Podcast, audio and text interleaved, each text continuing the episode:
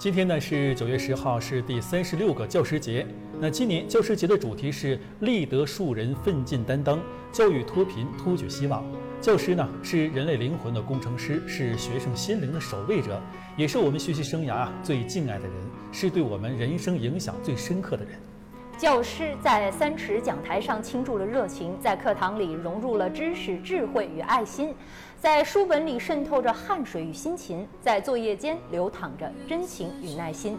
走过了春夏秋冬，却来不及欣赏身边的风景，忙忙碌碌，勤勤恳恳，在工作岗位上贡献着力量，也奉献着自己的时间和青春。